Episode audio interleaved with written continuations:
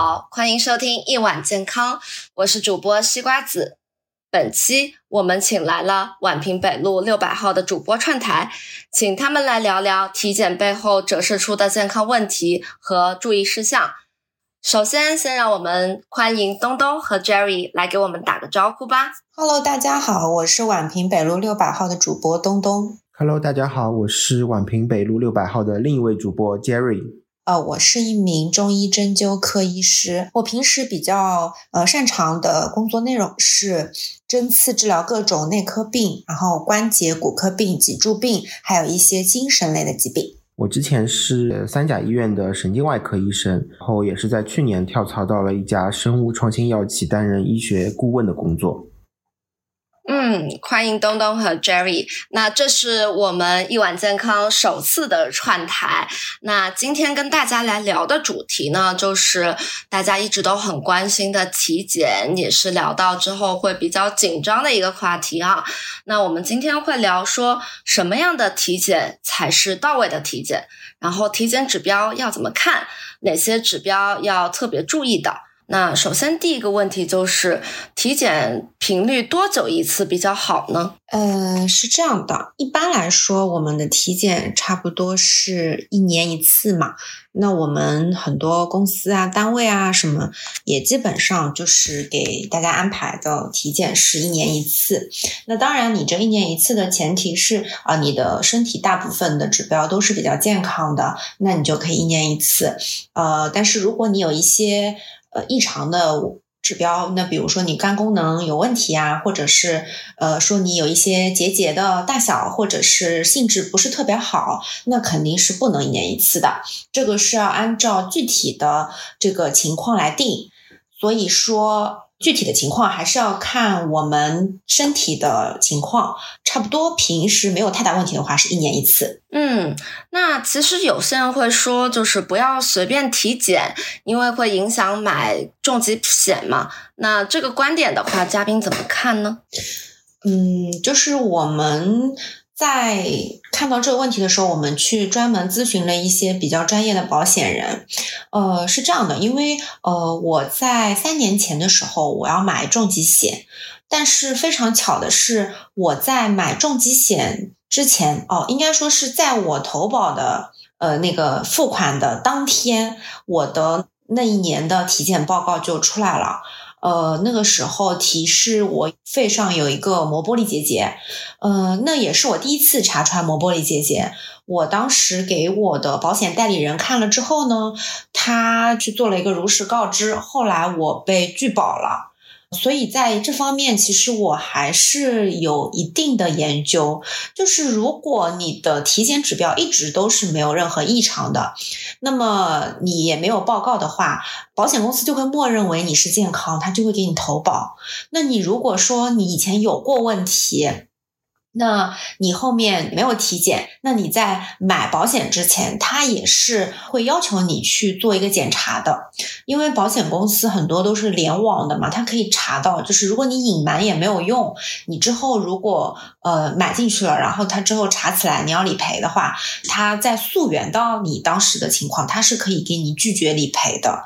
呃，所以说不要随便体检，会影响你买重疾险这个。观点其实是正确的，当然也不能因为你要买重疾险，你就一直不体检。对，就是不要因噎废食嘛。确实，就是体检检出问题是会影响购买保险的，所以在购买保险之前，您的健康问题一定要向保险公司如实告知，然后他们会根据你的情况再决定是否承保。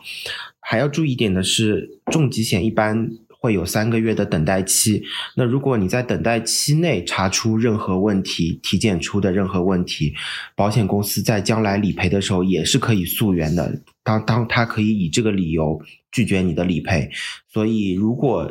呃要买重疾险要又要体检的话，建议是你买完之后的三个月再去体检。那说到体检的话，我们通常是选择三甲医院体检呢，还是选择体检机构体检呢？就这里头会不会有一些什么优劣势呢？呃，其实都是可以的，因为现在的很多呃体检机构也做得非常好了。当然，前提是你去找正规的体检机构啊，不是说是去找一些很便宜的啊，或者说是你不太了解的这种体检机构。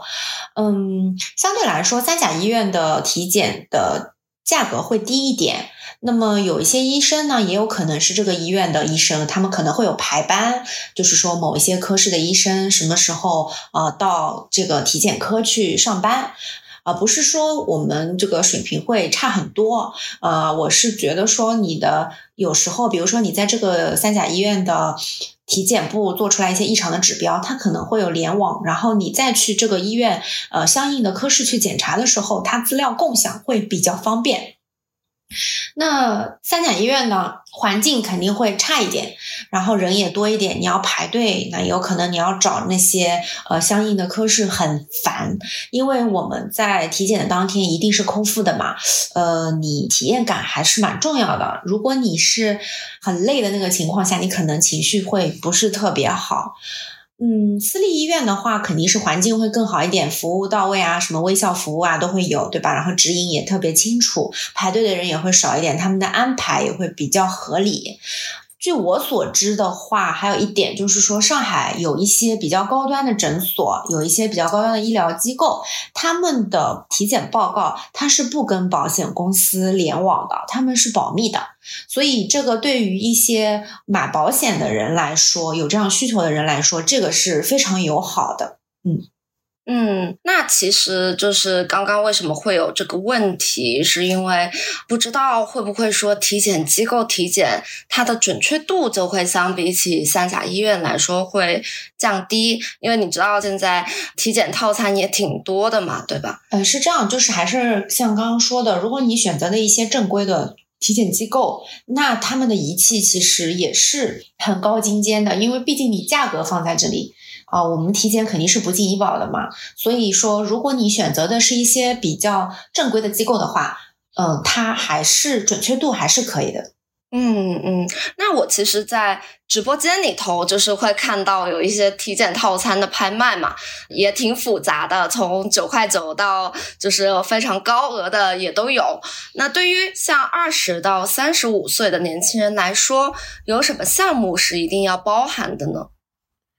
嗯，其实对于年轻人来说，一这些基础的套餐里面其实都已经有了。那比较固定的我就不重复提了，比如说什么血压、体重，还有一些内科检查都在里面。那还有一些外科出诊项目，我要提醒大家的是，尽量不要因为害羞而错过了。就比如说肛门指检，因为肛门指检其实是很好的一个排查直肠肿瘤的一个方法。然后很多小朋友可能会因为害羞啊，或者觉得不舒服啊，就漏检了。所以，嗯，这个检查也很快，所以能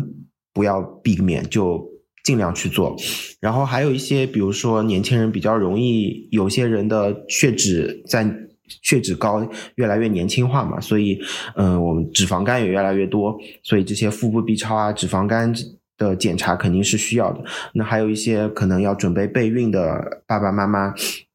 那生殖系统那就检查就按需来做。那还有一些我们的常常规的血血生化检查，比如说血常规、肝肾功能、血糖、血脂，这些都在一般的基础套餐里面都已经涵盖了。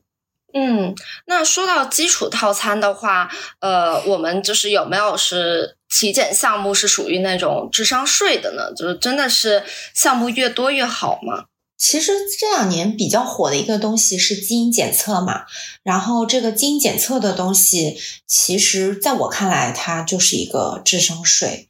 我国的基因检测市场它分两个层面，一个是医疗临床领域，呃，这个领域呢其实是政府高度监管的，不是谁呃随便找一个地方都能去测的啊，可能要需要由医院这边的医生去联系。那这个我可以跟大家简单的介绍一下，就是说基因检测是我们近年来非常重要的检测手段。那你临床方面其实已经到了一个非常成熟的一个阶段，而且它的意义非。常的好，非常的广。呃，人体所有行为的决定性因素是你体内的遗传物质，这个东西叫 DNA。那我们的基因检测其实就是对你这个 DNA 的序列的测试，看看说你哪一个片段出现了一个问题。啊，我们采取的样本基本上都是血液啊，跟我们市面上的这种消费类型的呃不太一样，用唾液啊。呃，我们用血液呢，就是它这个。基本的用途是用在诊断疾病和预测疾病，它主要是用在遗传病的诊断上面，还有你做一些呃第试管婴儿的时候做一个是呃染色体的排查，还有一个肿瘤的这种治疗和诊断。呃，目前差不多是在这三个大类里面。然后我们女性在十六周怀孕十六周左右的时候，会抽取孕妇的外周血进行检测，啊，会来排查一下它胎儿的染色体情况。那你癌症患者可能你很多时候已经用很多药都没有办法了，那这个时候会做一个基因检测，看看有没有办法可以呃用一些新的。治疗的方法，所以说呢，这种临床上面的基因检测，它的意义是非常呃深刻的。我们临床上面的基因检测，它是很多样的，可以按照你不同的疾病去做一些不同谱的那个检测。如果是你全套都要检测的话，还是价格比较昂贵的，大概要在上万吧。所以说，一般医生也会建议你选择一些适合自己的项目。对，确实基因检测我第一次听说也是在小红书上面看到嘛，就感觉还蛮玄乎的。而且就是随着大家对于健康越来越关注，那像体检加项，各家都有各家的说法嘛。所以在这块，就是 Jerry 这边有没有什么看法呢？嗯，其实像东东前面提到的这些，其实都是偏临床用的那种基因检测。那像大众消费类的，可能大家小红书上就像。呃，西瓜子提到的这个小红书上刷到的，可能这些，嗯，有一些消费类的基因检测，就包括可能我们两毫升唾沫就可以检测你的整个疾病谱，你的祖先是哪里来的，什么这些，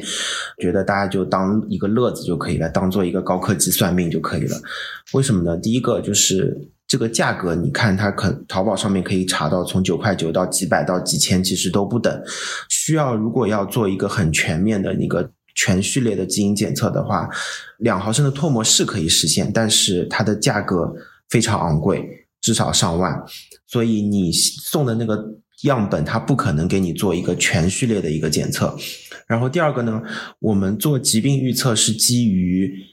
厂家他自己的疾病谱的这个数据库。那我们现在厂家的这些数据库是不可能很齐全的，所以你很难匹配到。一个特别齐全的数据库之后，你可能得到的数据就是有偏差的，也就是说，你可能在 A 公司跟 B 公司或者 C 公司得到的一个结论是天差万别的。所以，就像我前面说的，大家把这个泡沫的这个消费类的这个基因检测当做一个乐子就可以了，不用去花大价钱去买它或者用它。嗯，对，这个听起来就很像是科学算命，是不是？对。那对于像女生来说的话，我们怎么去正确选择体检加项呢？就有什么项目是一定要查呢？呃，对于我们女孩子来说嘛，首先你 TCT 和 HPV 是如果有性生活的话，哈，我是建议说一定要查的，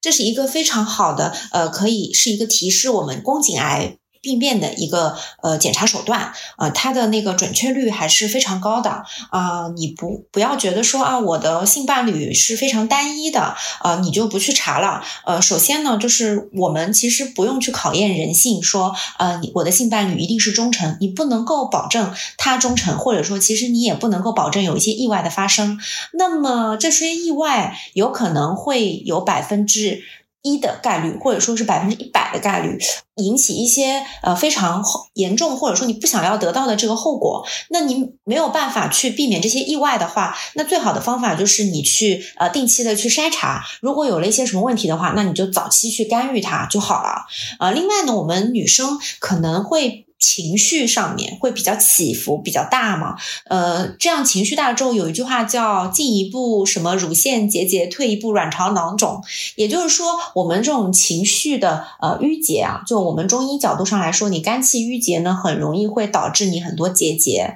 啊。那么甲状腺结节、乳腺结节、卵巢囊肿，那你这个肯定是要定期去查的。嗯，还有呢，就是说。我们女孩子可以做一些呃性激素的一些检测。那性激素检测的话呢，可能需要你在呃月经的第三到第五天之间查会比较准。那你这个时候，比如说你做一些呃阴超啊什么的，会有一些冲突。那么这个要自己去选择这个时间怎么把握。那我们的腹部 B 超啊，你去看看它的这个卵巢、子宫，这个也是要做的。有条件最好就是可以做阴超啦。呃，当然啦，如果你从来没有过性生活，那还是要从腹部开始做起的。啊，差不多女生就是这样吧。那一些比较基础的一些啊，比如说你什么肝功能啊什么的，那是本来就是要做的。嗯，听着就是对于女生来说，还真的是非常的仔细。那对于男生来说呢，就有没有哪些体检加项是一定要查的，Jerry？呃，对于男生来说的话，其实没有像女生那样明确的，因为呃各种年龄啊、激素的水平的变化要一定要查的这个项目。嗯，但是我提醒一下，就是各位通讯录的群体，如果是有那种高危性行为的话，建议传染病指标，比如说肝炎、梅毒、艾滋。这些指标是你体检的时候一定去查一下，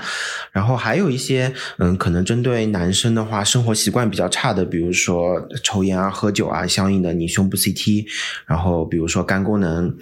前面说过的腹部 B 超查查有没有脂肪肝，这些就是也不算加项吧，也在基础套餐里面了。所以男生还是比较简单的。那对于我们的听众，可能也会想，那我们的爸爸。要检查什么项目呢？就是额外可能加一个关于前列腺肿瘤指标的 TPSA 跟 FPSA。前列腺肿瘤是跟明显是跟年龄增大而风险增加的，其他就没有什么特别的了。嗯，那说完上面这些体检加项的话，其实我们也来聊聊，就是呃比较典型的一些人群哈，就比如说像现代都市人，其实都蛮容易焦虑的嘛，对吧？那如果说长期睡眠不好，担心会影响健康的话，那要重点检查哪些项目呢？嗯，其实就要看睡眠不好的定义是什么了，就是睡眠不好有很多的。诊断，比如说有失眠、有睡眠呼吸障碍、有昼夜节律失调，然后有异态睡眠，这里就包括有梦游或者梦魇，还有一些睡眠相关运动障碍，比如说不宁腿综合征，就是你那个腿会控制不住的抖，还有一些神经精神疾病引起的睡眠障碍。那我们最常见的。睡眠不好，我觉得就是失眠跟睡眠呼吸障碍。那首先说失眠，那站在睡眠专家的视角，失眠的诊断其实比大家想象的要复杂很多，需要逐个排查可能造成的病因。那引发失眠的病因，比如说有前面提到的心理因素，焦虑、抑郁，那还有一些生理因素，比如说你睡前的过饱、过饥、过度兴奋，还有一些病理因素，比如说你有胃肠道疾病导致的胃食管反流、胃胀气。然后甲状腺功能亢进，包括还有类风关引起的疼痛，还有一些中枢神经系统疾病。那第四点就是药物、食物引起的因素，比如说你长期饮酒，然后是呃喝咖啡、喝茶。然后还有一种是药物依赖阶段的时候导致的不良反应，也都会引起失眠。那还有一类，其实就是可能大家会比较忽视的，就是你这个性格跟行为因素。有些人他可能对自己健康的要求比较高，有一两个晚上睡不好就特别焦虑，然后更加睡不着，就是导致自己常常处于一个高度警觉的状态。那如果有上述谈到的这些器质性相关的病因，就比如说我前面提到的胃肠道疾病，那建议你在体检的时候。增加一个胃肠镜，那比如说你有烦躁、易怒、心慌，然后又合并失眠，那建议一定要查一查内分泌功能，特别是甲状腺功能和甲状腺 B 超。那如果是前面提到的一些精神心理的情况，那建议去专科门诊去做进一步的随访。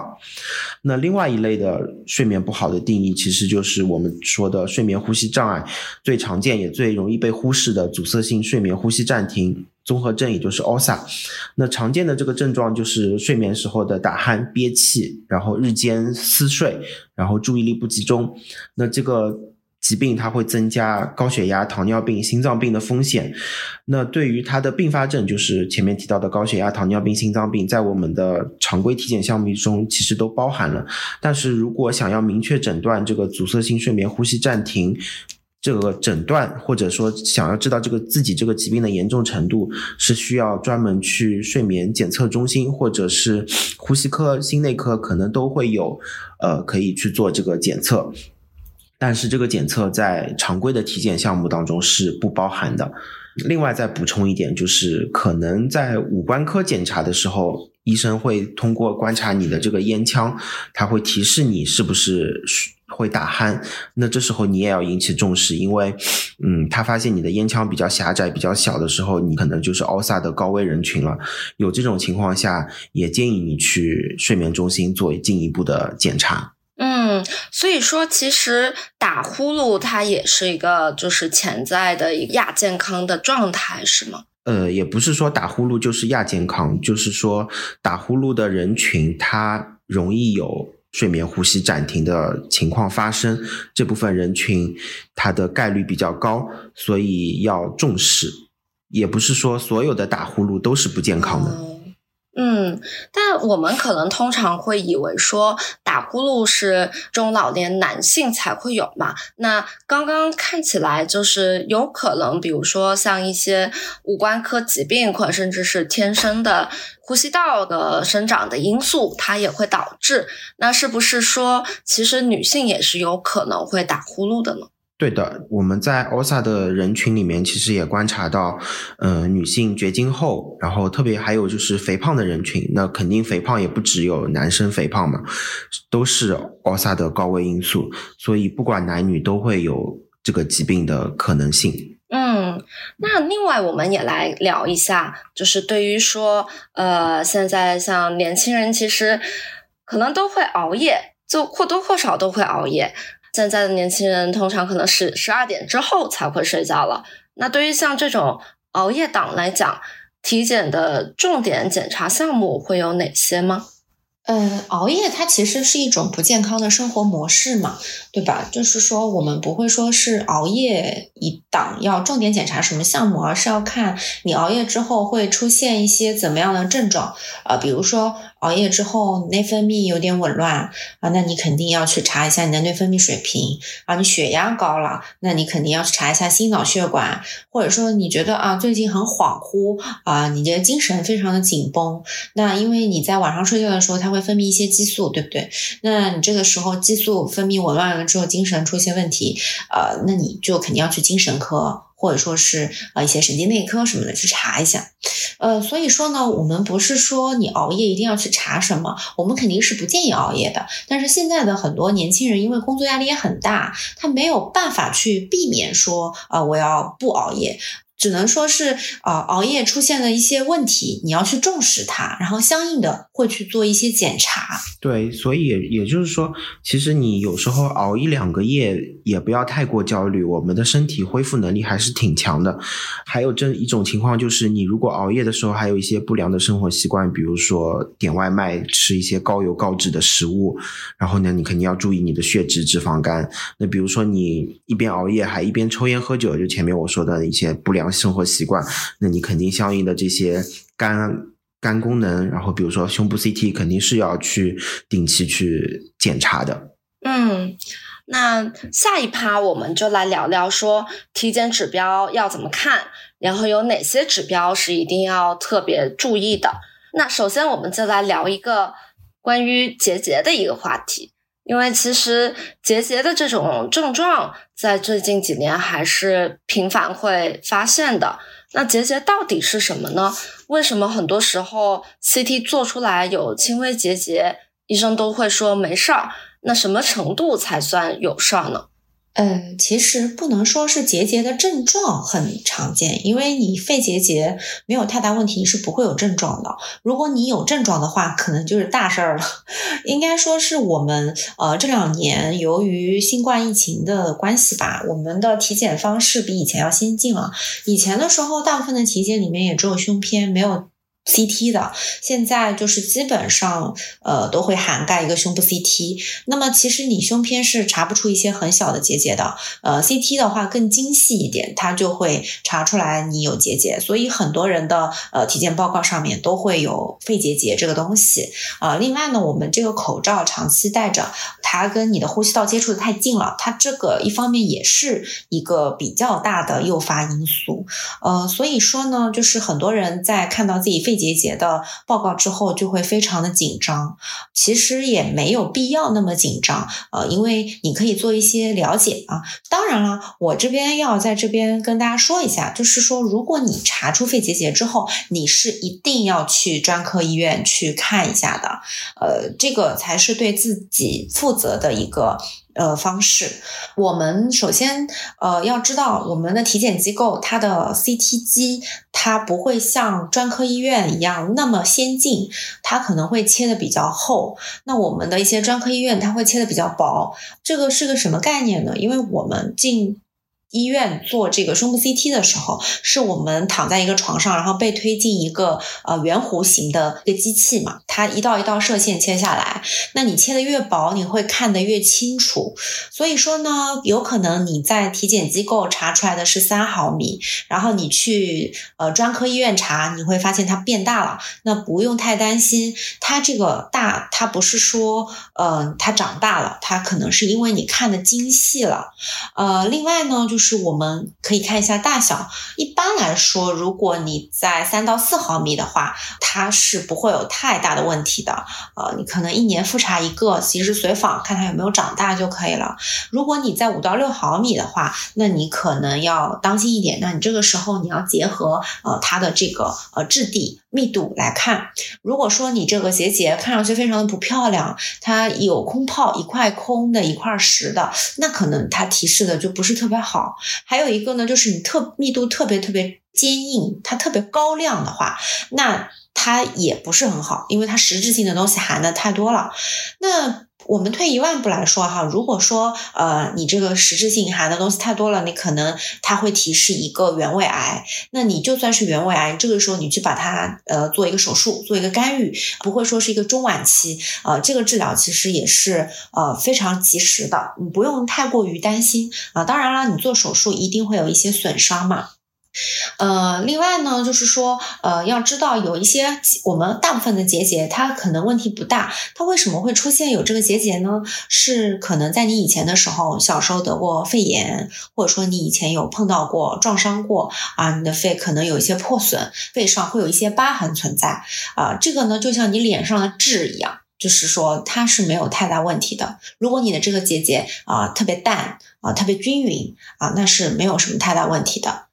另外呢，我可以在在这边跟大家讲说，如果你是在体检的时候发现的这个肺结节，呃，我们是建议说你去体检机构，呃，最好能拷贝出一份电子版的。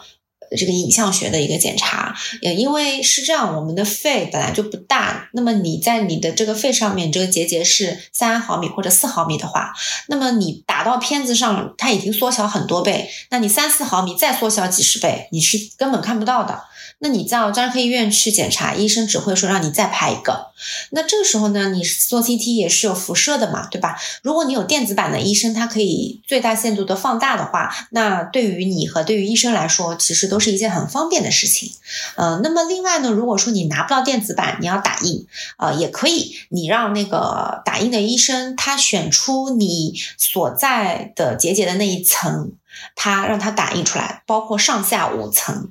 可能还会有看清楚的希望啊，这样你就可以避免在短时间内吃两次射线了。嗯，大概就是这个样子。我们如果发现结节，真的不用太紧张，有的时候可能把自己给吓到了。呃，首先你要理性的做好一些准备，然后呢就去专科医院就诊，听医生的，也不会有太大问题。嗯，那其实除了肺结节以外，像呃甲状腺结节跟乳腺结节呢？呃，甲状腺结节和乳腺结节的话，大部分来说，可能女性的发病率会高一点。就像我们之前说的，女性可能呃情绪上面啊什么，比男性来说比较不稳定。呃，那如果出现了结节呢，首先你也不用太慌啊，你先看一下它的大小、质地这些东西一些评价。呃，还有呢，你在 B 超上面啊，医生会给你做一个分类分级。像你甲状腺结节的话，它可能会分一二三四级。那你如果等级高，的话，可能危险性会高一点啊。另外呢，就是你每年你一直要随访嘛，你就要看看它有没有变大啊。还有一个呢，就是说你要看看你自己的体感会不会有疼痛。如果说你疼痛感是很明显的，呃，那你这个时候一定要及时就医了。呃，那退一万步说，如果说你甲状腺可能真的是一个癌的话，呃，甲状腺癌的五年生存率是很高的，你只要切掉了，然后按时服药，基本上来说问题都不大。那你如果是乳腺的话，乳腺结节如果可能呃考虑是一个癌变的话，呃，那这个可能就要分很多种类型来说了。这边的话呢，我们当然也是要建议患者，如果你呃查出来结节的话，还是要立马去专科医院就诊。嗯，那万一就是说体检查出来真的有问题了，那这要怎么办呢？嗯，我觉得首先就是先不要惊慌。沉着冷静，你先看一下你自己的体检查出来的问题到底是什么。那如果是比较轻的问题，比如说血脂比较高啊，胆固醇比较高，或者是你的血常规里面。的有一些异常很轻微，那你就调整你的生活方式，调整作息，过一段时间再去复查。然后这里不建议你因为一些特别微小的指标的变化就去三甲医院排队，就是挤兑医疗资源嘛，然后搞得自己也很辛苦，最后一包气就觉得医生啥也没给我治疗，啥也没给我诊断。另外一种情况就是前面说到的，就比如说你查出来有结节了，或者说有一些特别明显的异常了，体检报告都给你提示建议你要去就。就医了，那这种情况下，第一个是建议你是通过身边的朋友去打听比较靠谱的医生。第二个方式是我自己前面之前很早以前听到的一个方式，是我朋友做的，他就是查了可能是有一个什么呃肺癌的疾病，他高度怀疑他可能是肺癌，那他就自己在知网上面检索这个肺癌相关的。文章，然后找那个作者是谁，然后去找那个作者去看病。嗯，这个方法是很清奇，然后其实也没错。但是呢，就是站在医院行内人，就是医疗行内人的角度来说呢，有些时候发文章多的医生，他不一定是医疗水平最高的医生，反而是一些科室的副主任。嗯，高年资的主治，他接触的临床病人病例很多，然后他的这些临床诊疗经验可能比呃我们的大主任更加丰富，所以最靠谱的方方法当然还是去打听，去通过朋友了解，然后最好是能够有医院内部的朋友去了解一下这个医生的一个情况。那像很多普通人可能没有医生朋友的，那我们就从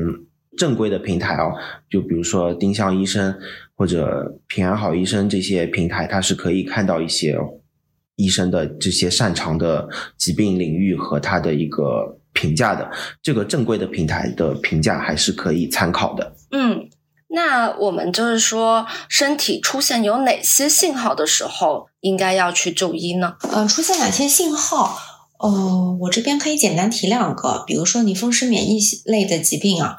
你可能有一些全身各个关节你都觉得很疼痛，呃，而且沉续了很长时间，早上起床关节还有点僵硬，那你这个时候可能会高度怀疑啊，是不是一个风湿免疫类疾病啊？或者说，呃，大家都知道有一个病叫红斑狼疮啊，你有的时候脸上有一些红红的、痒痒了，有的时候你以为是脸部过敏啊，但是这个时候呢，你可能呃是一个红斑狼疮的提示，呃，这个时候你肯定要是去医院去查一个全套的血。血啊，抗体啊，这种东西，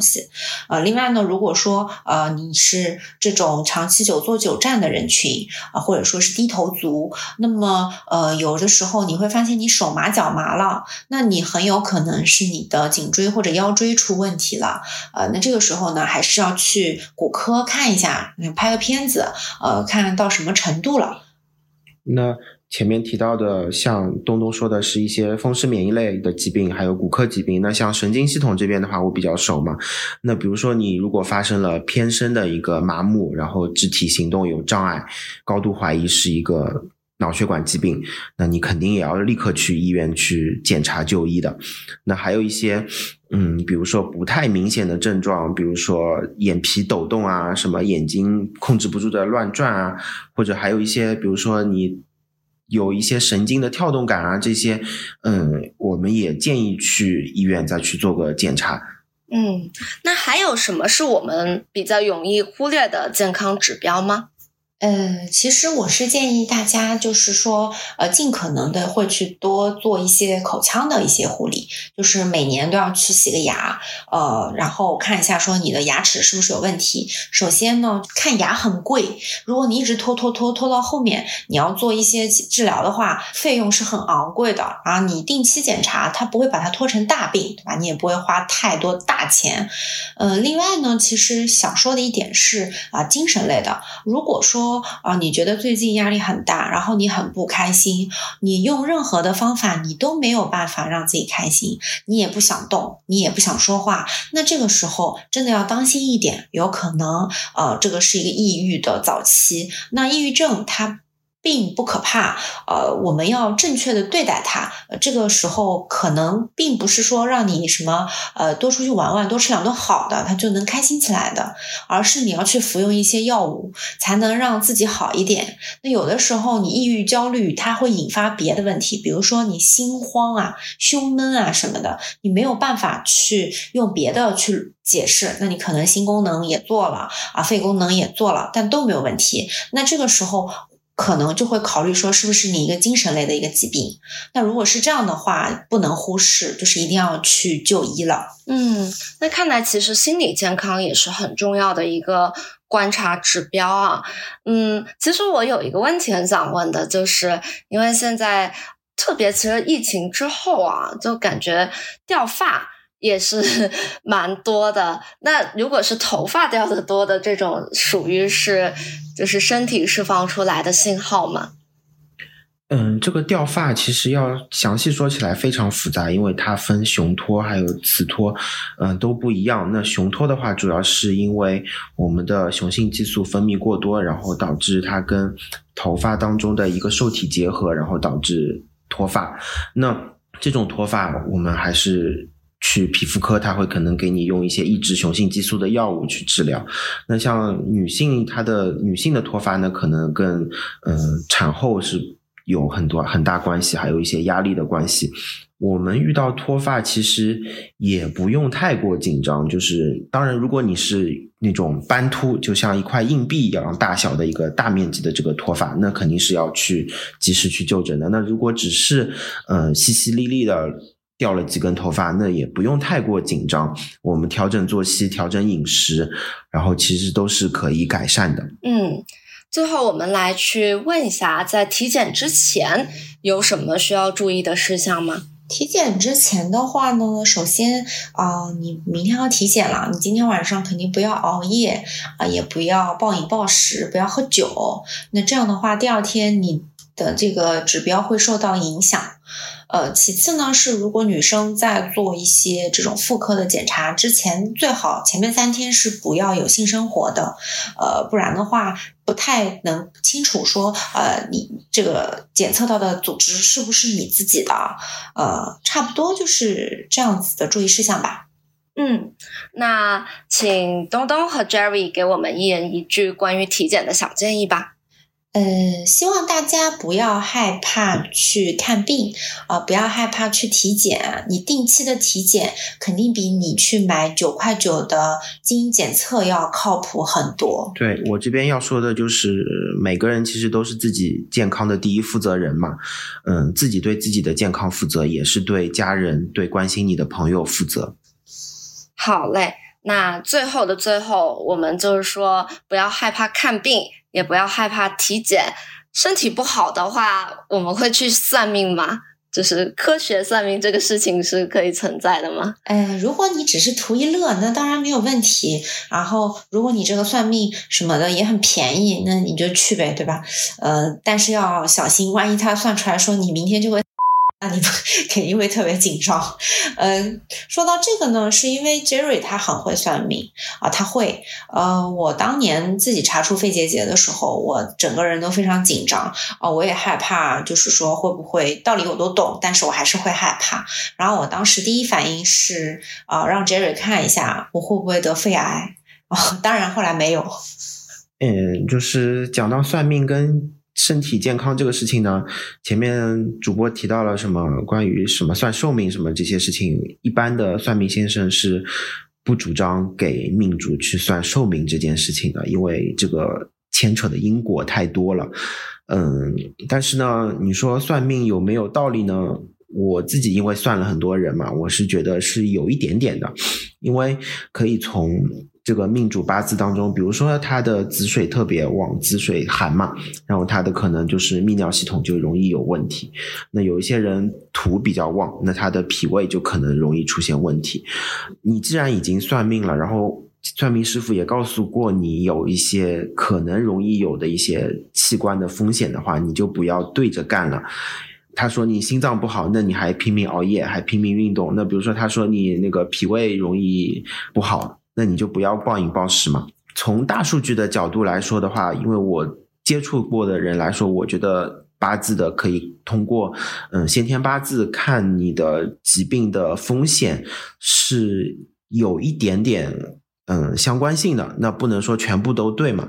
嗯，所以大家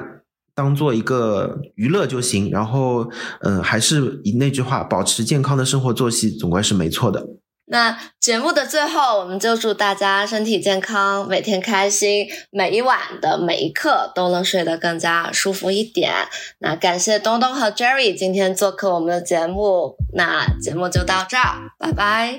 拜拜，拜拜。